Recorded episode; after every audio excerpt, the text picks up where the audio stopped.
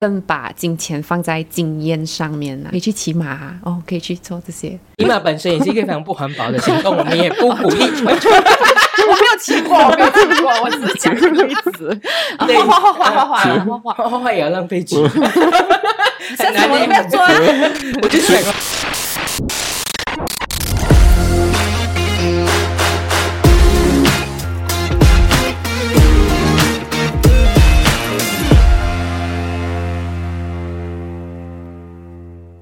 呃，欢迎大家收听《没人在乎》的 Podcast，我是主持人威尔刚的威尔，A K A 花外音女神。我们这一期呢，大家可以看到我穿这个颜色衣服，就是因为我们今天的来宾就是有两位绿色组织的人，他们是谁呢？他们是来自 Past，呃，不，sorry，不是，他们不是 Past。他们是呃环保组织啦，OK，一个是来自 Zero Waste 的苏一，跟来自 Greenpeace 的嘉俊。那呃，来跟大家打招呼。大大家，大家好。好 Hello 那从苏一开始好了，苏一你讲一下 Zero Waste 在干嘛，然后还有你在 Zero Waste 里面的身份是？我其实是 Zero Waste Malaysia 的联合创办人，然后我们是一个非营利组织，就是在推广大家可以以个人行动怎样去用一个零垃圾的生活方式去生活。呃，我们所提倡的这个生活方式就是尽可能的在就是我们的居家生活中啊，还是在外面啊，要怎么去减少或者避免产生垃圾的的一个一个一个生活方式。嗯，我们等下就来拷问一下 苏一，他是不是真的有零垃圾啊？等一下我们再来问大家。那呃，第二位我 就是你知道我们要 live up to 我们的那个 expectation，对对。那 我来，那嘉俊讲一下你现在在 Greenpeace 的工作。大家好，我是贾军，然后我是在这个环保组织，就是呃做全职工作的。我之前在二零一八到二零二零年，我是处理这个洋垃圾的这个课题，然后现在我主要负责都是这个东南亚这个烟霾跟森林大火的问题。嗯其实我们今天要聊的东西呢，就是 plastic ban 这件事情。其实我们的自然资源、环境及气候变迁部长 Nick Nasby 他就宣布了说，政府最迟会在二零二五年以前禁止所有的商家使用一次性使用的 plastic bag 啦。我觉得在谈整个东西的时候啊，我们一定要先有一个最基础的概念跟理解，是一次性的塑料袋本身它其实到底为什么是问题？OK，我先、呃谈这个一次性塑料的这个历史啊，就塑料它是一个那个化石燃料，就是 fossil fuel 的这个副产品，刚开始被呃设计出来、被发明出来是要让我们的这个生活更方便的，因为它就很很容易带、很轻。就我们所之前几年前所看的，好像海龟啊这些海洋的生物，它们就吞噬了这种一次性的塑料而窒窒息的，这种是一个问题。然后另外一个呢，现在还有比较严重的就是我们现在很多这种塑料呢，它既它会分解到这个微塑料，而微塑料呢，它其实它也是有有制造更多的问题，呃，就是我们它已经进入我们这个呃食物链。就如果我们看为这个呃最近的这个联合国的报告呢，其实这个微塑料 microplastic 呢，其实已经分解到已经进入了我们的人体的血液里面。所以我现在割开来会有对塑料流出来的。对，这是可以可以这么说了你。割割看，还这这暂时不要。这就除了这个是人类啊、这个是血液，除了血液之外呢，呃，包括这婴儿的粪便，就婴儿的粪便都有都有这个微塑料，所以意思说就是这个啊、微塑料已经进入了我们的食物链里面了。到目前为止，我们没有一个很啊、确凿的这个数据证明说我我吃了这个微塑料我会立刻死亡。嗯，但是我们有，但是有数据已经证明说，只要我们大量长期这样去 consume，就是消耗的呃消消耗这种微塑料呢，这它其实长长期就会对我们的健康有影响。而且为什么呢？因为这个其实塑料就是我们想看这个塑料，塑料其实我们就不应该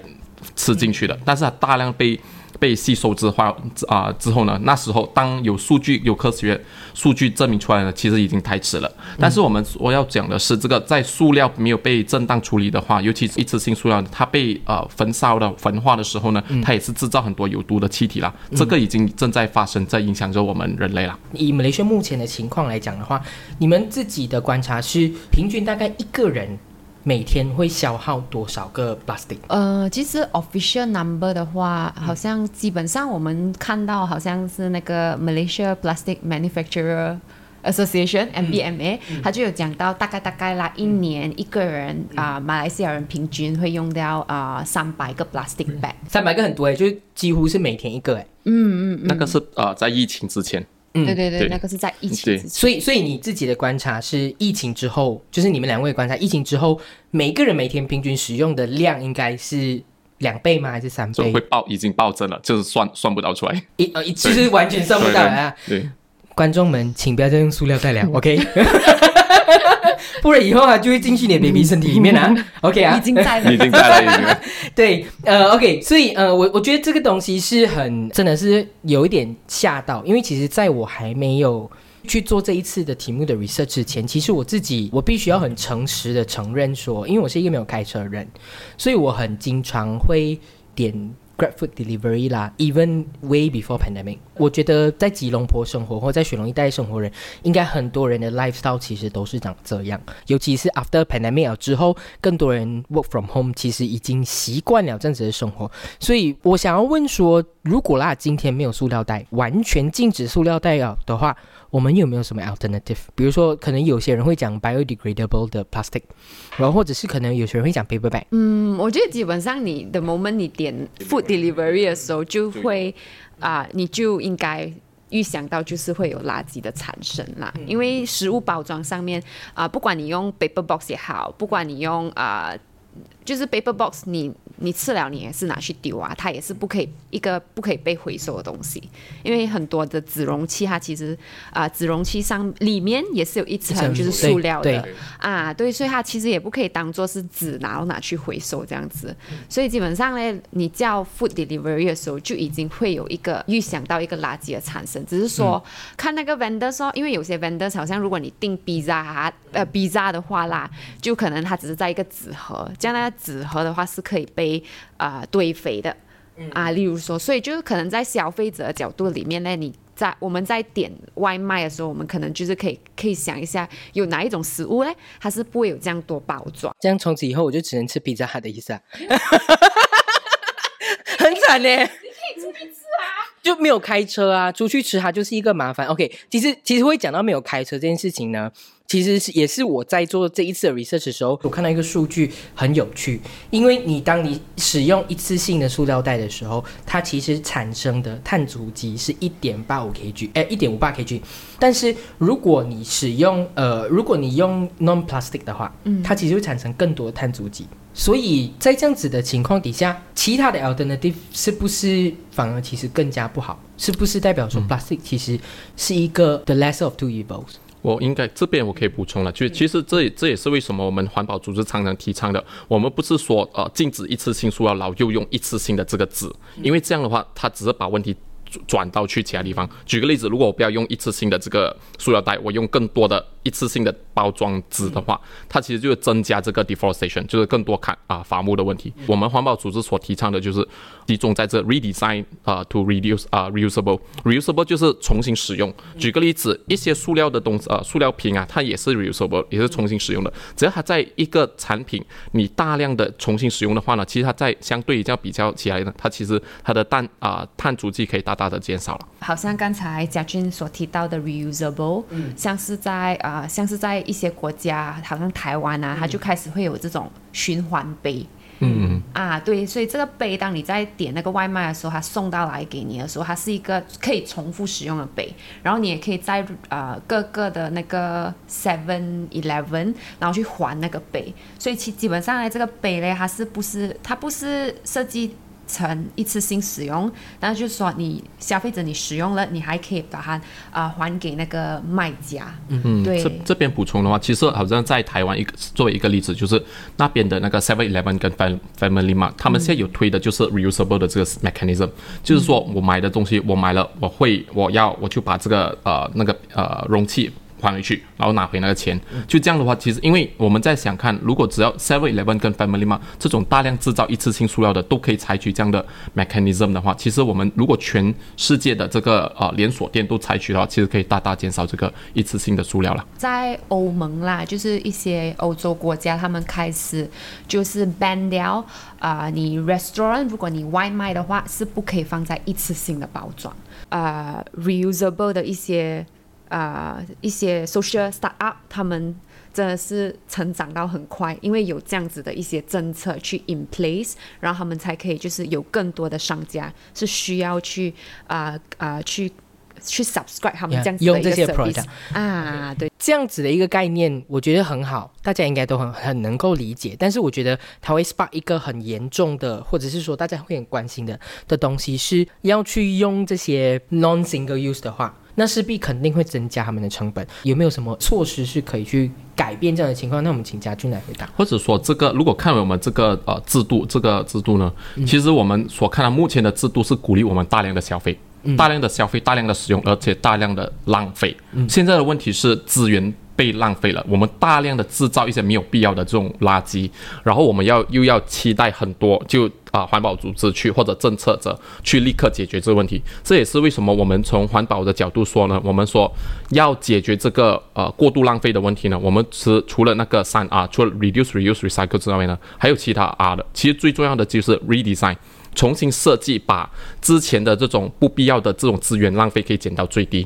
从 redesign、reusable。然后 repurpose，然后 recycle，就是再循环才是最后的这个呃 solution 啊，才是那个 last solution。其实很多人觉得说我只要做 recycle 就可以解决问题。其实全啊到二零一五年的数据呢，全球只有九八千的这个塑料被呃彻底去循环，然后十二八千被分化，剩下的就是。啊，end up in natural environment，这也是为什么我们看到说，啊，很多的树一次性塑料就被涂埋，然后被丢到进这个大海里面。这个问题已经大量的在增加，要再怎样去处理这个 redesign 的问题呢？我哪个一个例子了，好像如果呃看回我们呃公公婆婆年代的时候，以前我们喝那个汽水，我们是用那个 reusable，就是。那个呃玻璃瓶，我们喝了过后放回去，然后有人回来把它拿去洗干净，再来重新装。然后在这个过程中呢，你可以看到它的垃圾是很少的。但是现在因为这个塑料是非常非常的便宜，而且塑料是那个啊这个石油的啊化化石燃料的这个 byproduct。然后全球的这个那个那时候的那个 oil 那个石油它下跌的时候呢，那个。Virgin bl Virgin plastic 就是原啊原那个原材料就是塑料很便宜，所以也是导致很多商家大量去去生产，但是这个成本呢，这个成本却。变成了这个啊环境的这个破坏，就我们其实我们在生产的过程中也需要要加要有保护，有有呃有 include 这个 environmental cost 啊，就环境成本也需要被考量在里面。嗯嗯，OK，我觉我觉得这个东西谈到一个很有趣的一件事情，是我想要 follow up 的。你刚刚提到说，哎，其实 plastic 本身不管是 single use 还是呃可以重复使用的，它其实都是生产化石燃料的 byproduct。那如果今天这个就是这一些原料 raw material，它如果不拿来生产 plastic，还可以拿来做么？其实我们要要推的是现现在很多环保组织要推的就是，呃，把这个化石燃料制造大主要全球最制造最多的这个 carbon emission 的这个化石燃料领域呢，其实叫我们有一个 campaign 叫做 put it on underground，就是不要再不要再继续啊 extract 这个这个呃燃料了，因为它制造的碳排放太多了，而且这种燃料也会耗尽。有一天它会耗尽，所以接下来呢，我们要推的就是不要再啊推动这个啊用这种肮脏的能源，与因为我们有更好的这个呃这的这个干净能源，在用这个干净能源的同时呢，我们也要在这个减少这种没有必要的这种资源浪费。嗯，我我觉得我要再可能要再重复一次我的问题，就是因为它是生产嗯呃化石就是 fossil fuel 的一些 byproduct，即使我们今天不拿它拿拿它来生产 plastic。那它的它它好像貌似还有其他的用途吗？它就是它变成燃料啊，它就是那个呃石油，它是就变成一个燃料。嗯，所以燃料，如果我们看回去全球最碳排放最多的领域呢，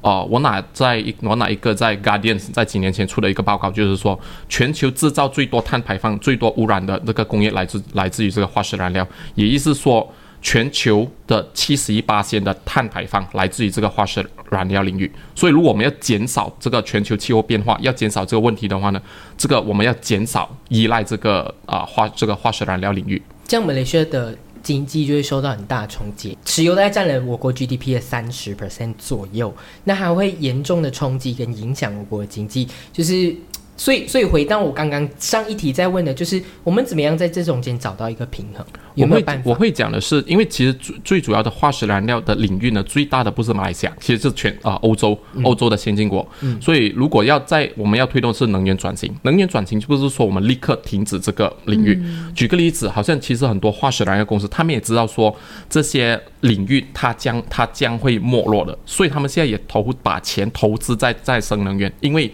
这个就是未来的一个。趋势，同时呢，为什么呃化石燃料的领域他们要开始工业要投入在投入在这个加加强生产这个一次性塑料呢？因为这个它是他们的上啊上游的这个工业嘛，所以他们也可以赚更多钱。但是我们要我们要推的是。这个问题它是把那个环境的成本转嫁于这个消费者，转嫁到就比较贫困的人民。然后，二零一八年马来西亚成为世界的垃圾场，其实这个一个很好的一个 case study，就是说很多国家把不能回收的这种塑料垃圾呢，就运来发展中国家，然后就把问题丢在这边。如果我们再看回看看回这个问题呢，其实不这不是马来西亚的问题，马来西亚一个国家的问题，它是全球一个崩坏崩坏了的这个制度。很多先进国他们把不能处理的那种塑料呢运到去东南亚，然后在同时呢，其实为什么啊、马来西亚政府完全没有禁止这个洋洋垃圾呢？因为还有一些塑料是可以回回收的。他们要进口的就是那种我们叫 clean plastic，就是可以被回收的这种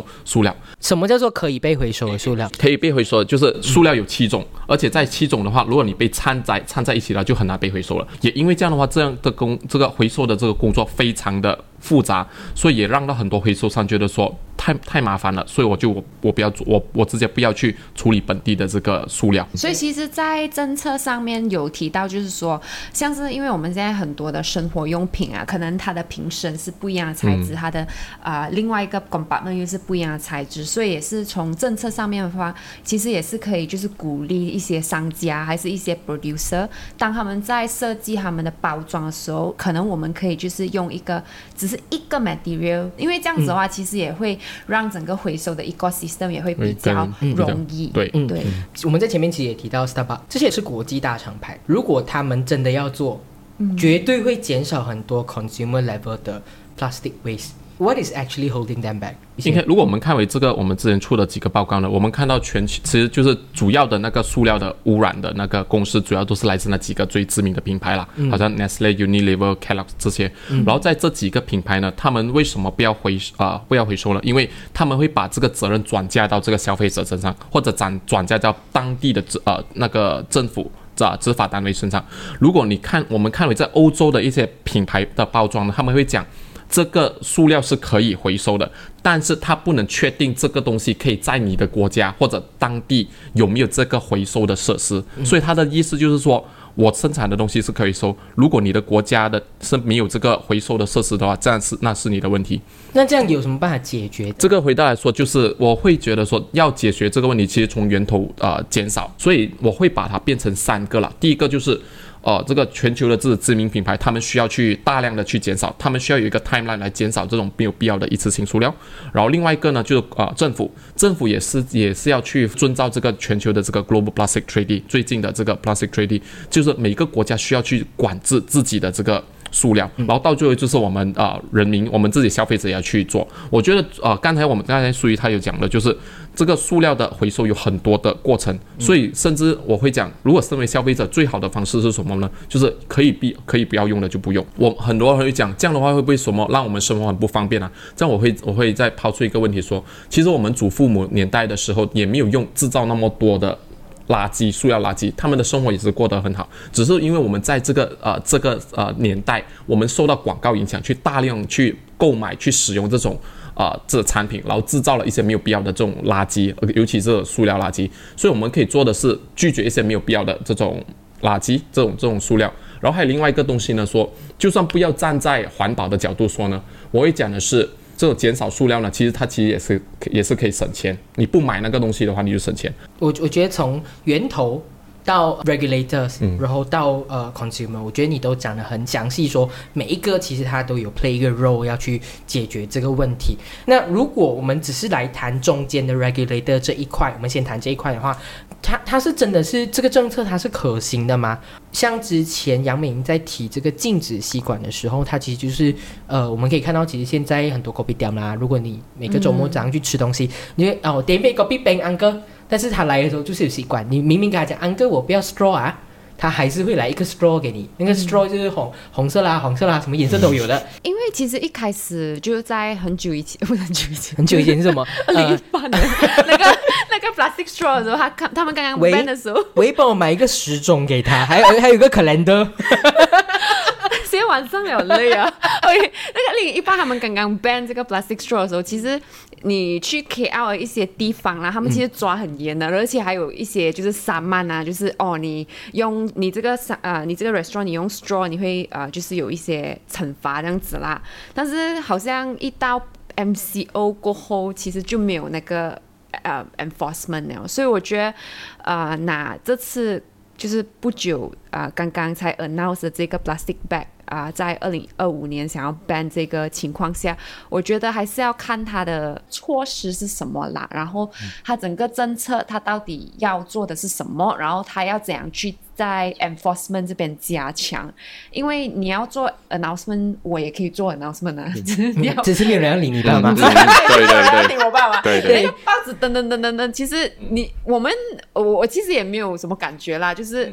你的 announcement，你的报纸等了，OK，这样你要做什么？你要跟我们讲，你二零二五年你要达到没有 plastic bag，但是你要怎样去达到这个目标？其实中间也是会有一点点的，不是一点点，其实中间也是有很多要做的东西。嗯，只是那 part 是我觉得我自己觉得还 missing 的这 part 啦。这样，比如说，就是可不可以呃 enlight 一下我们的 politician，、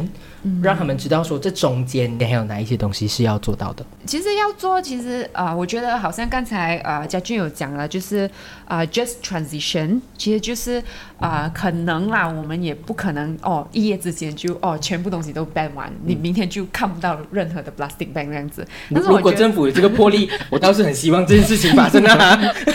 对 对对，但是我觉得有一个很好的例子，就是我们啊、有知名的一个 supermarket 叫 BIG，他们就是在呃二零一几年的时候就开始哦，只有 by 六跟拜日他会 charge 啊、plastic bag。然后过后他们这样子维持了呃三四年，然后在二零二零年的时候，他们就直接出一个 announcement 一个公告讲，哦，我们 BIG 啊、从拜一到拜日都不会再有 plastic bag，你要给钱我们，我们都不会啊、都不会给啦。所以就是它还有一个 tagline 是讲 It's the only right thing to do 啊，所以他们二零二零年做到现在，经过了 pandemic 也是没有任何的 complaint 啊，就是大家都就是去遵守，所以我觉得他有一个这样子的的 target。我觉得是一个很好的一个例子了，而且 P B I G 它不是只有一间，它有蛮多间在马来西亚，就是是。都没有给 plastic bag，是。所以我觉得他们做得到的话，其实我觉得还有更多的一些 supermarket 是可以就是做的啦。不了刚才 B I G 之外呢，好像那个呃一些品牌叫啊、那个 Body Shop、Body Shop 跟 Farm Fresh，他们开始都有推崇这种 reusable 的这个这个这个制度这个 mechanism。举个例子，就是说 Body Shop 它是要你，当然它是要你去买它的产品先，然后你要去再再去买的话呢，要去 refill。我觉得这个是也是做了做到一个很也一个，我觉得是一个不错的这个猫顺。只要很多人去用 refillable 的这个 system 的话，其实也是将来也会减少跟节省很多这种一次性的数量。但是单靠一两个的公司是不够了，我们需要更多这种本地的啊、商家去做。就是说，不要说全球的品牌。本地的很多商家都开始加入这个行列，所以在在在加了这个呢，我觉得政啊、政策的决策者呢，可以有加强的两个元素。第一个就是要把它 incentivize，就是如果有在有一些企业正在做着这种正面的进展呢，可能可以给更多一些优惠，好像 tax rebate，就是说在他的企业税可以减少这样的一种方式，鼓励更多人加入这个行业。另外一个就是 make it convenient，就把它变成很方便，make it hassle free。只要这个东西很方便的话，这个 reusable 的 system 到处都有的话呢，其实就是那个改变就会来了。我再拿一个呃例子呢，就是在我记得在二零一八年，当呃政府有推行说减少一次性塑料的那个那个行动的时候呢，我听到有一些一个业者 copy 店的业者啊跟我啊、投诉，他说很麻烦啊，这些为什么要做这样的东西啊？啊、他给我就那是他他说他给的，我我跟跟他做一个就做一个测试啊，在未来的三个月到六个月之内呢，就是它的塑料呢，就是给一次不要给一次性的塑料给顾客，如果有人真的是需要用到的话，才给他。这样的话，然后他再过了六个月呢，他跟我说，他他 message 我，他说他做的这他很开心。我说为什么？因为不是因为环保，因为他一自从他实行他的餐厅实啊减实行了减少，就是不给这一次性数量，他每个月他其实减少了六十块钱来买这个一次性的数量，这是第一个。第二个呢，他的垃圾减少了。因为他说他每天他需要去打包，会有两包两大袋的垃圾，因为减少一次性的塑料呢，他其实一天只有一袋的垃圾。然后他做他整个的这个谈论里呃谈话里面呢，他们没有讲到说保护环境，只是说他减少了垃圾，然后同时也省钱。也因为这样呢，他也是鼓励更多这种 Go B 店的业者去加入这个行业了。我觉得这是一个很好的例子，因为其实当丁 Nasby 在讲这件事情的时候，其实我身边有一些开店的朋友，他们其实也是有一些。抱怨啊，就觉得说，哎、政府要实行的时候就要实行，但是没有没有考虑到商家这一点。我觉得这是一个很好分享的例子。本质上你可以省钱，然后你又可以省掉很多可能资源，你本来。一天可能会要带两袋垃圾去丢，嗯你要走两趟，但是你最后只走一趟，那你省了一些人力资源的成本。我们谈了很多从呃塑料环保，然后把 recycle 当成是最后的一个方案。那从源头的方式，我们也谈了很多，可以怎么样去解决。那在现在已经产生了的垃圾呢？我们可以，因为现在每一年可能十几万吨、几百万吨、几千万吨全球的这些垃圾，我们应该要怎么样处理？常我有看过一个字说啊、w h e n we throw away, there's no away, it must be somewhere。所以最好的方式还是要解决，就是要减少这个垃圾。如果我们我们看回来整个这个目这几年来这个垃圾的这个危机呢，其实就是我会说它是一个好像嗯一个在溢满的一浴缸里溢满的那个水。如果要解决这个问题呢，我们不是要一直去加强呢，不只是要除了要加强那个资源的 recycling，除了要拿那个 mop 去抹干净它，但是其实最重要就要先关掉水喉头，就减少这个源头。我我之前有见过一个呃参与这个 beach clean up 的一个负责人，他跟我说，他有一天他做了很多几百场的这个 beach clean up，有一天他说他放弃了，因为他说 deal with beach clean up，呀、处理不完。但是我们还是很希望，如果大家有时间，也可以去做净坛啦，也是可以去 clean up 啊，就我们说还要还是要继续做，对还是要做。还是不够的。对我很怕等下大家就是啊，算了啦，不用做了啦，哎呀，反正都这样子聊。没有啊，做了他们才 才才更加想知道做问题在哪里。对，才知道说那个水喉真的要关，不然你只能会，因为我自己在台湾的时候去做过一次，我真的想死，很累啊，很累，腰很痛。对，因为你要一直对，还就是要要一直弯腰 我自己来的经验来说的话，其实我很经常会把打包的东西啦，或者是我可能去有时候忘了带环保袋，或者是忘了带一些呃可以重复使用的袋子的时候，其实我会带，我会把这些垃圾袋。带回家之后，我可能 unpack 了，然后我会收起来，丢垃圾的时候再把它当成就是呃垃圾袋来使用。这个方式它其实也是一种 reuse 的一一个方式嘛。对对，那如果我今天完全 ban 掉这个东西了之后，但是我最后还是要去买垃圾啊对对对袋来、来来装啊，或者是我可能还是要用其他的东西来装，因为我总不可能呃喝了一瓶牛奶然后就走去那个大垃圾场再丢。对，那那这样子的，这样难道不是一样的情况吗？其实不会啦，如果我们从一个很长远的角度，还是一个大方向去想啦，嗯。因为如果我们 ban 了，嗯，其实我们还是有很多 很多留下来的 plastic 对。bag，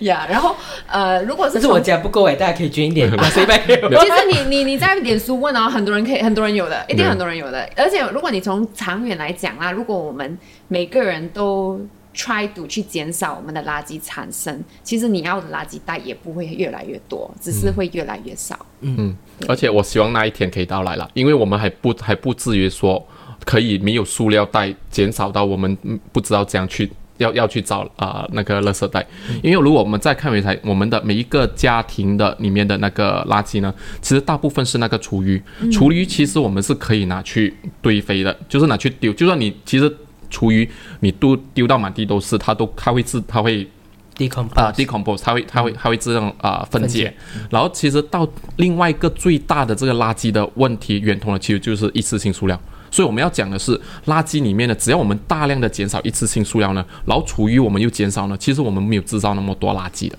嗯，好，有关厨余的部分呢，其实我们呃上一集有聊到，就是一些可能跟粮食浪费的问题，那大家就是可以去看，可以去看，也可以去听我们上一集的 podcast 的内容。从今天我们的讨论当中，我觉得我可以得到一个 conclusion，呃，两个 conclusion 啊。第一个是禁止塑料袋。它是一个很好的政策，只不过更更加本质的问题是要减少不必要的消费，就是减少我们自己对可能买东西的欲望啦，或者是减少呃更多不必要的浪。那第二个是呃，我们可以用我们自己的力量去改变这些东西，on top of 政府可能在做的一些政策。最后一题，我想要最直接的，请苏一来帮我回答一下。在 zero waste 的观念里面，我们刚刚一开始的时候，我们就有要挑战一下，呃，苏一的这个部分是，你真的有 zero waste 吗？就是哦零浪费这件事情。OK 啦，还是有很多人对零垃圾有一些误解。嗯但我们在讲零垃圾生活方式嘞，不是说你完全没有产生垃圾。嗯啊，好像其实我来这个摄影棚，我我也是开车啊，我也是制造碳碳排放嘛。嗯对啊，我开车，其其实每个人生出来就是会消费啦，就是会消耗一些。所以你们啊还是不要出生比较好啦。这这是另外一个话话题了。特别啊，不好意思啊，不是我啊，不是我讲的啊、但是就是我们在啊、传达这个零垃圾的概念的时候，其实它零垃圾只是一个 goal 嗯，啊，它只是一个想法，它不算，它不是讲你平时你一定不可以有垃圾产生，因为我们在这个世界上就一定会产生垃圾，只是说零垃圾生活方式的概念呢，它是说让我们尽可能在生活方式可以就是不要产生呃不必要的垃圾。嗯、我觉得最简单，然后又最不最不麻烦就是你喝水啊、你去叫。你去叫什么冰水的时候，你就可以啊、order 的时候，你可以直接讲你不要 straw 咯，因为我觉得我很生气，我每次跟安哥讲我不要 straw，安哥还是送 straw 来。其实我有一招啦，我有一招每一次都 work 的，嗯只是说有一点疯疯癫癫啊，我我你观众都很清楚知道我是疯疯癫癫的，所以你 可以教我。我直接跟那个 waiter 讲，呃，no straw 啊，if straw 啊，I allergy I will，我直接这样子，对我直接我们可以看得出苏一是一个非常爱演的人哦。啊，对对对，我直接这样跟他讲，我每一次都成功，然后我都讲了我的身边的人，因为因为他们会忘记，因为他们已经习惯了，就是你一 serve 那个对，drink，一拿他就一定就差一个，啊，对，然后他们很多是放在那个那个 serving 的旁边，对，而且很多这样子的呃呃 c o p y 点嘛还是什么，很多 serve 我们的人都是 foreign worker，所以他们可能有时候真的是就是自然的一个行动啊，已经是习惯了，嗯。所以你可能就是我可能就会用一个比较夸张的方式跟他们讲，不要叫他们真的是记得我 sensitive，因为我讲 I sensitive to straw will，、然后他们就不会放了。我觉得这是一个很好的方法，我下次要试试看。你可以试试看 你。下次场外的各位听众们，下次请提醒我要用这招来试试看。好，那呃，那家俊呢？你你觉得有没有什么一些方法或步骤可以让我们减少？我对我来说，我我不是说不不是说从保护环境开始先，我是说第一个，我为什么不要买东西？第一，我穷，我没有这样多钱，买了东西买了这样多没有必要的东西，浪费我的钱。另外一个，我很怕麻烦的，我很怕整理打扫大扫除。如果我制造那么多垃圾，我要去处理的话，对我来说很麻烦啊。就是说简单就好嘛，简单，我把更多的时间留来给我自己睡觉休息，然后让我的生活简单。如果我可以减少去处理沟通，然后用去处理我家里的东西，我省了很多时间休息。然后我不买这样多没有必要的东西，我又省了钱。这样我让我的生活简单的话，其实我就我自己就很健康啊。就是与其物质上，可能可以更把金钱放在经验上面呢、嗯，对对对，像是哦，可以去骑马啊，哦，可以去做这些。嗯，就做自己想做的骑东西。骑马本身也是一个非常不环保的行动，我们也不鼓励。我没有骑过，我没有骑过，我只是讲个例子。画画画画画画画也要浪费纸，下次我都不要做啊。我就想睡，觉去睡觉。睡觉要开冷气耶，不然睡不着。呀、yeah,，anyway，我觉得今天讨论的东西非常多，然后而且有我得到很多资讯，因为其实有一些是我。呃，虽然我有做一些 research，但是是我自己内心的想法 unresolved 的的一些问题，我觉得今天都得到解答。那我也非常希望说，今天看这一集的观众呢，其实你也有听到呃一些步骤或一些方法，比如说想跟 waiter 说，我过敏我会死掉哦，如果用到 plastic 我会死掉哦，这样子 的方式，或者是可能一些呃一些一些一些 ideology 的方式去 implement 在你的人生当中，用来减少环境的破坏跟这些 impact。如果你没有做的话，那你就是破坏下一代的黑手。OK，重哎，你讲到。对我我就是一个很我跟你一样很 drama。那我们今天就非常感谢呃嘉俊跟朱毅，谢谢，谢谢好，拜拜，拜拜，拜拜。